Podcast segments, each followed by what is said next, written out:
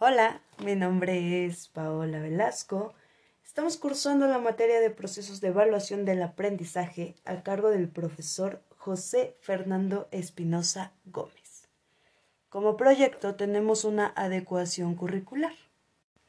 Para esta adecuación curricular he decidido tomar la materia de ética en el nivel medio superior. ¿Y por qué ética y por qué el nivel medio superior?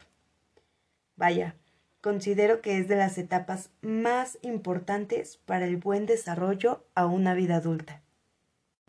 Si bien es de las etapas donde más libertad buscamos, una buena gestión por parte del profesor, esa influencia adecuada llevará a los jóvenes a esa libertad con responsabilidad sin llegar al libertinaje. Más allá de buscarle sentido a la vida, la ética nos ayudará a que ellos encuentren su identidad, los valores que lo regirán e incluso decidir las personas que lo rodearán en su camino.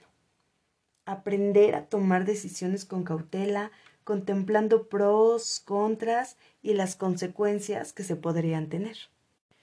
Por lo regular, la mayoría de nuestros profesores nos dan conceptos, libros y textos en los que no entendemos nada.